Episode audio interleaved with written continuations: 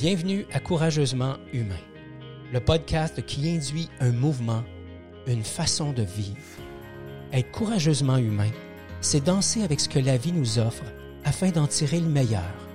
C'est l'art d'embrasser l'inconnu afin de laisser émerger notre essence. Si vous souhaitez vous délester de tous vos masques, de toutes ces armures, et ainsi vivre en harmonie avec vos propres couleurs, vous aimerez ce podcast dans lequel nous aurons, vous et moi, une conversation authentique et bienveillante. Apprendre à être courageusement humain, ça commence maintenant.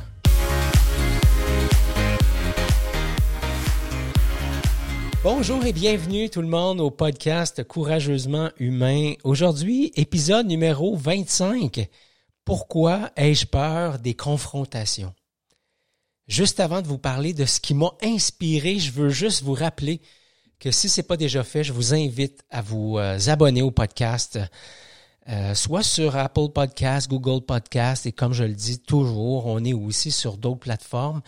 Et euh, n'hésitez pas à nous faire part, commentaires, questions, suggestions d'invités. C'est toujours super plaisant de vous lire. L'épisode d'aujourd'hui, épisode numéro 25 déjà, m'est inspiré d'une conversation que j'ai eue avec des pères, des pères coachs euh, et on a, on a parlé de, de, de, confrontation. C'était, on, s'était, on, se voyait pour une rencontre de trois heures et puis euh, on voulait se donner un contre-pacte, c'est-à-dire un contrat sur lequel on va, on va se baser pour être capable de travailler ensemble. C'est quoi, autrement dit, nos règles de base? Par exemple, la qualité de la présence, euh, l'ouverture, accepter de pas tout savoir, euh, euh, suspendre le jugement, etc., etc. Et un des aspects qui était là, c'était le mot confrontation. Et je vous dirais que dans la grande majorité des cas, je n'ai pas de difficulté avec le mot confrontation. Ah, puis si je vous disais que c'est 100% des cas, j'ai, j'ai pas de difficulté avec le mot confrontation ou à confronter, je, serais menteur. Il y a des moments où c'est plus difficile pour moi, mais de façon générale, c'est quelque chose avec lequel j'ai plus d'aisance. En fait, c'est quelque chose avec lequel j'ai beaucoup d'aisance. Et là, j'avais des collègues autour de la, j'allais dire de la table, mais c'était une rencontre virtuelle, donc j'avais des collègues autour du Zoom qui euh, nettement avaient de la difficulté avec le mot confrontation. Et là, je, on a, on a discuté parce que dans le fond, euh, la confrontation, surtout pour un coach, c'est super important. On parle bien sûr d'une confrontation bienveillante, puis je vous donnerai mes trucs et astuces tout de suite après, mais donc toute la pertinence de la confrontation, de faire en sorte que la confrontation soit quelque chose de possible à l'intérieur de, de l'environnement hein, qu'on se crée, qu'on se donne. Et euh, être capable de se confronter, être capable de, créer ce genre d'environnement-là, c'est, c'est justement l'opportunité d'honorer notre essence et euh, de développer de l'assurance face à, moi-même, face à, mes opinions, à ma façon de voir les choses, face à ma façon ou à ma capacité de m'exprimer, face à, la capacité que j'ai de, pas forcément de remettre en question euh, l'opinion de quelqu'un, mais peut-être le bonifier et euh, de faire en sorte qu'ensemble, on puisse co-créer quelque chose de, fabuleux, d'intéressant. Alors, je me suis, comme j'ai l'habitude de le faire, me dire, OK, mais qu'est-ce qui fait que les gens ont peur des confrontations? Qu'est-ce qui fait, Ghislain, que toi, par moment, tu as peur aussi des confrontations? Alors, je me suis dit que d'abord, ce que j'ai pris conscience, puis en, discutant autour de moi avec des collègues coachs de cette journée-là, mais je, je, je, travaillais la semaine dernière avec une partenaire euh, de Courageusement Humain. Je vous l'ai pas encore nommé. Je vous ai dit que je vous l'amènerai sur le podcast et on va, on va organiser ça assurément. Donc, euh, je travaillais avec Annie. Alors, vous avez déjà son, son, son, son prénom.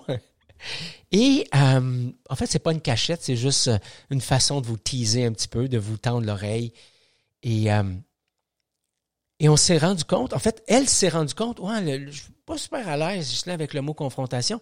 Puis on a pris le temps de démystifier ça ensemble, d'en discuter, et on s'est rendu compte que le plus grand frein aux échanges, à la relation, aux conversations, c'est justement la peur de la confrontation. Et c'est quoi les peurs qui, surgissent quand on fait référence à la confrontation? Ben, on va faire référence à la peur d'être jugé, hein, la peur d'être critiqué, critiqué, pardon. J'ai peur que l'autre pense que je suis pas à la hauteur.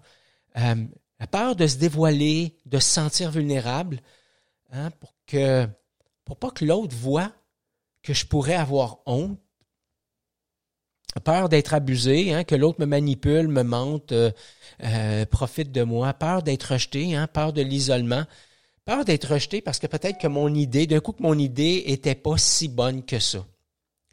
Alors, évidemment, il y a des peurs à la base de la confrontation. Et prenons pour acquis que ces peurs-là sont normales, mais qu'est-ce qu'on peut faire pour être en mesure de pratiquer la confrontation bienveillante?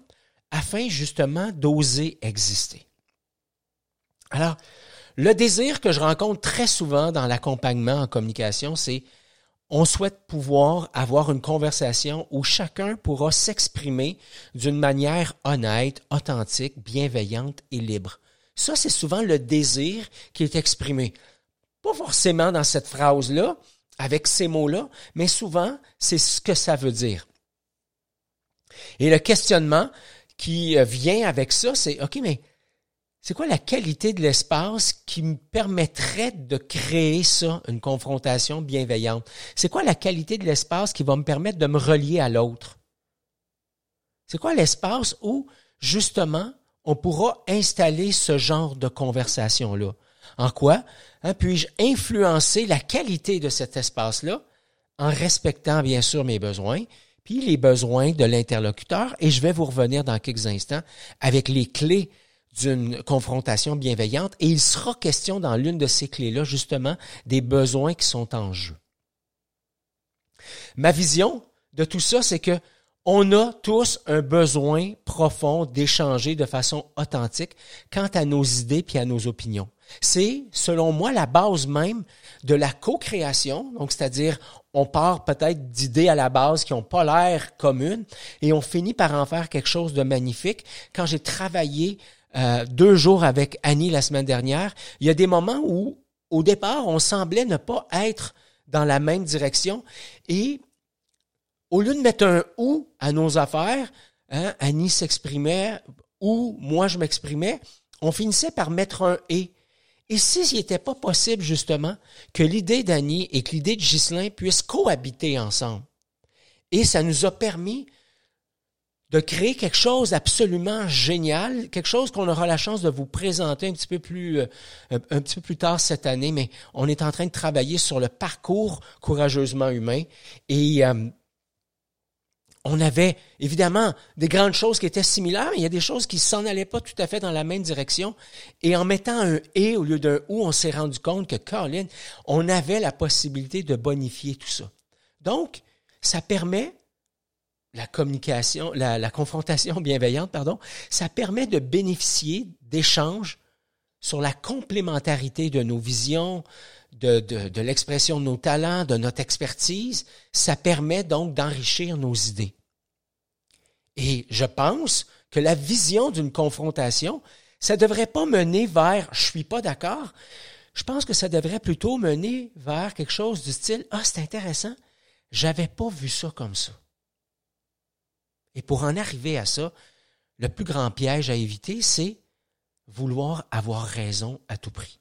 Alors, quand j'ai voulu répondre à ma question de départ, c'est-à-dire qu'est-ce qui fait qu'on a des peurs et surtout comment on peut créer ou co-créer un espace où on pourrait ensemble accepter de se confronter dans la bienveillance et vivre tous les, les avantages d'une confrontation bienveillante, ça m'a euh, permis d'identifier un ensemble de clés. Je suis en train de dérouler là, ma petite feuille. J'en ai huit. Alors, j'ai huit clés à vous présenter. Je vous euh, lance tout de go la première. La première clé, c'est accepter de revoir la définition de confrontation.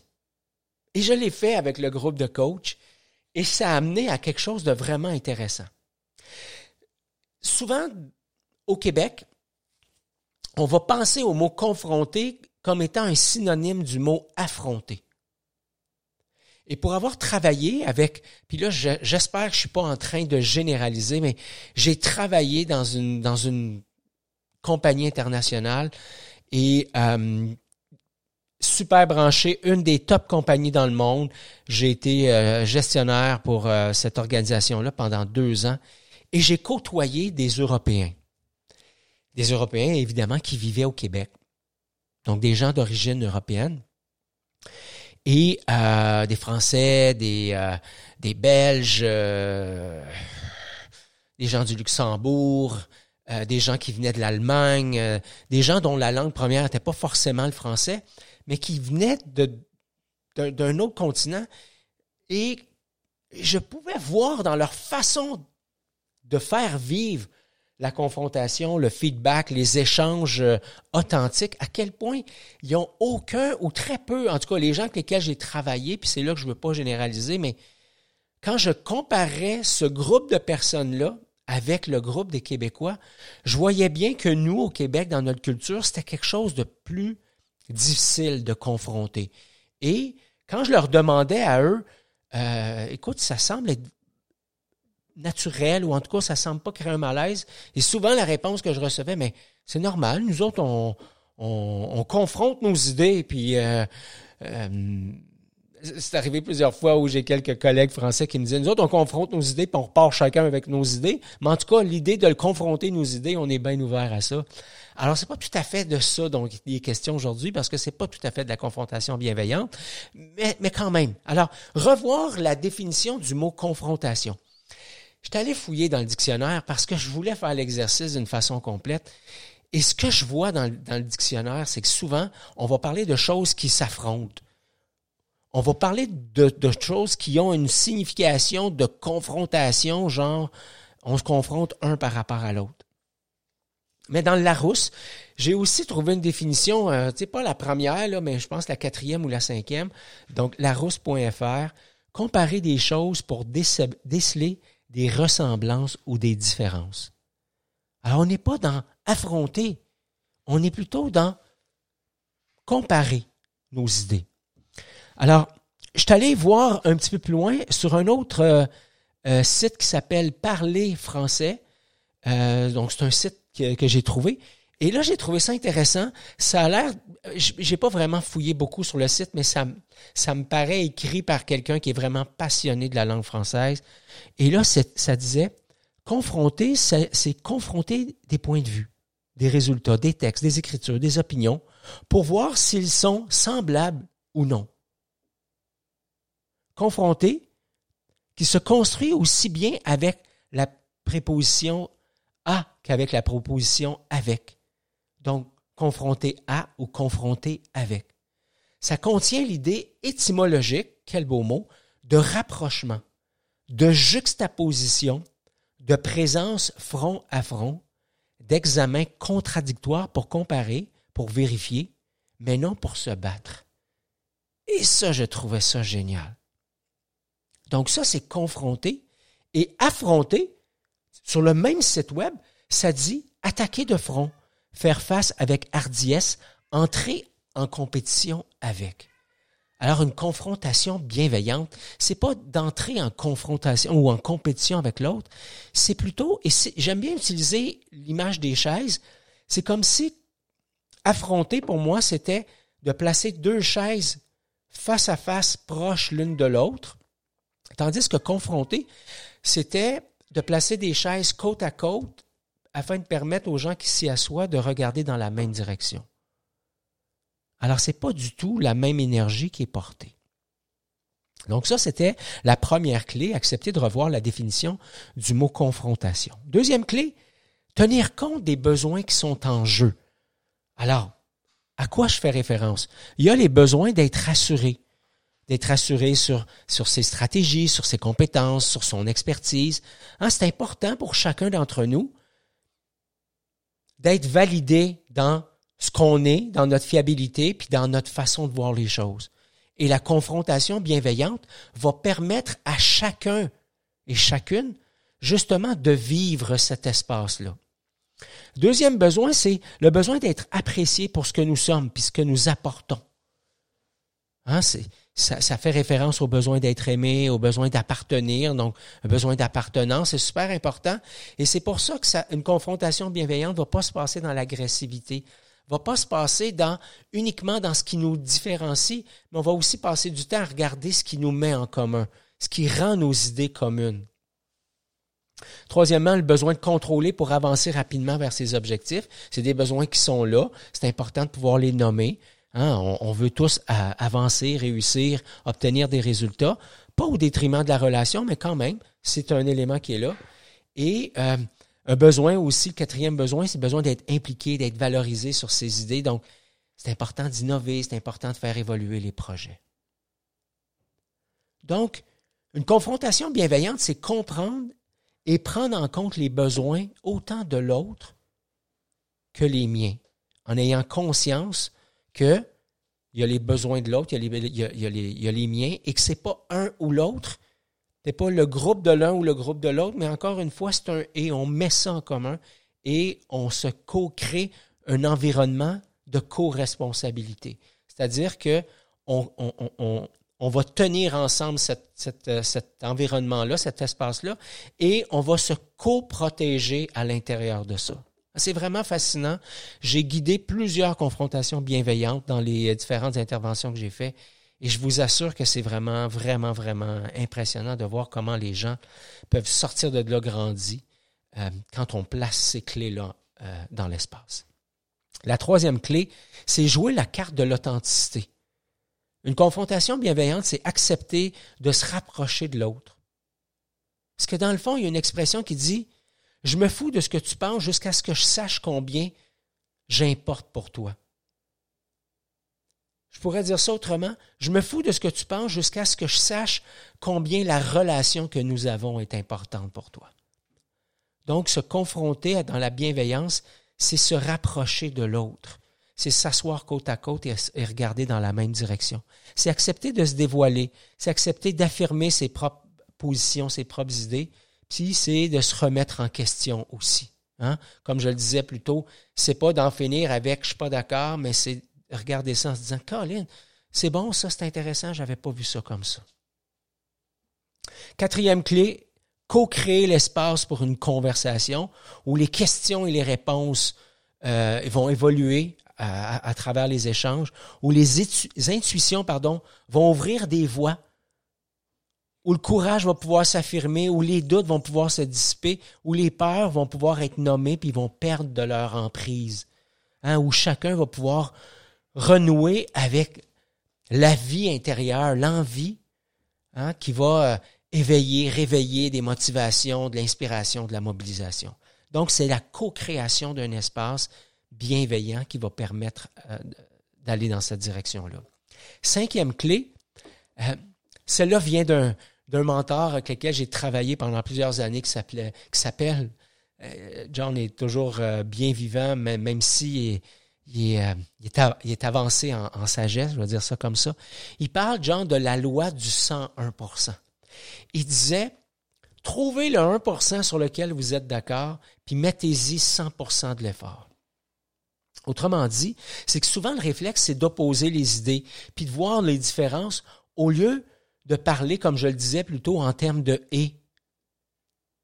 Alors, oublions les ou, les mais, mettons des et là-dedans, puis essayons de voir comment on peut justement en arriver à s'appuyer les uns sur les autres.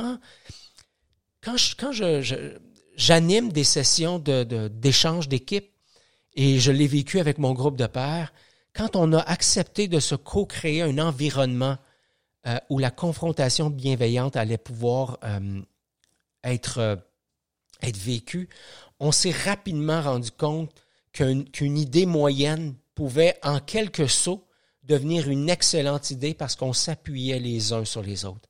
Alors, cinquième clé, hein, trouver le 1% sur lequel on est d'accord, puis y mettre 100% 100% d'effort. Sixième clé, écouter l'autre jusqu'au bout. mais vraiment.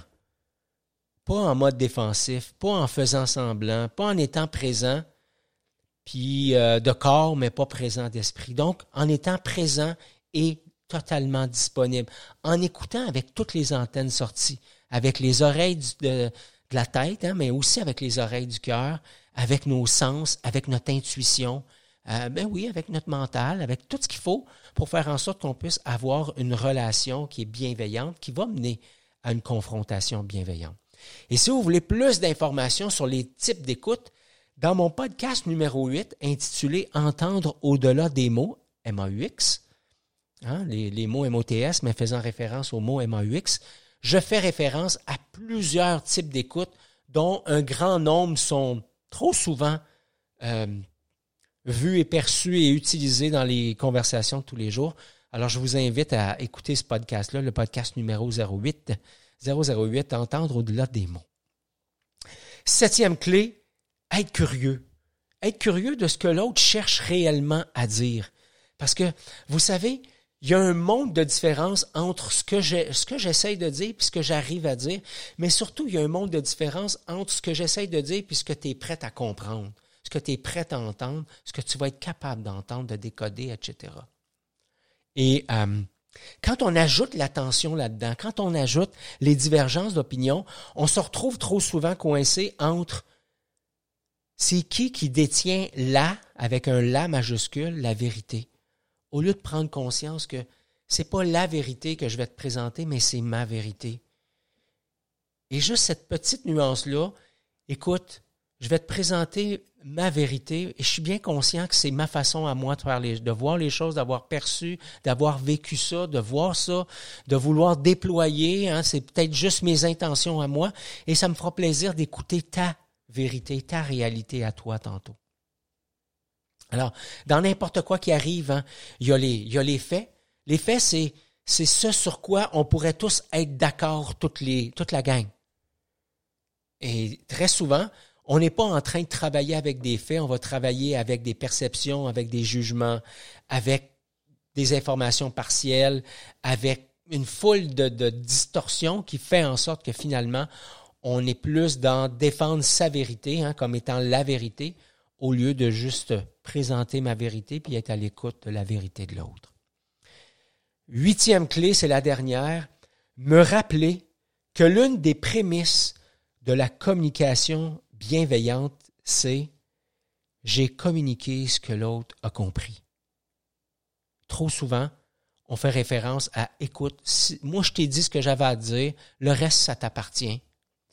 Et cette attitude-là, c'est pas une attitude gagnante pour amener de la confrontation. C'est surtout pas une attitude gagnante pour apaiser les peurs. Donc, apprendre à se dire, apprendre à confronter, entre guillemets, ça veut dire que je prends le temps d'échanger avec l'autre dans un espace de bienveillance où l'objectif ultime, c'est pas de dire je suis pas d'accord, mais où c'est plutôt de dire c'est intéressant, j'avais pas vu ça comme ça. Merci. C'est tout pour l'épisode d'aujourd'hui. Merci beaucoup d'avoir été là. Si vous avez apprécié l'épisode, n'hésitez pas à la partager avec vos amis. Je vous invite à vous abonner, à laisser un commentaire. Ça nous aide à faire connaître l'émission. Et comme à l'habitude, je vous invite à être courageusement humain.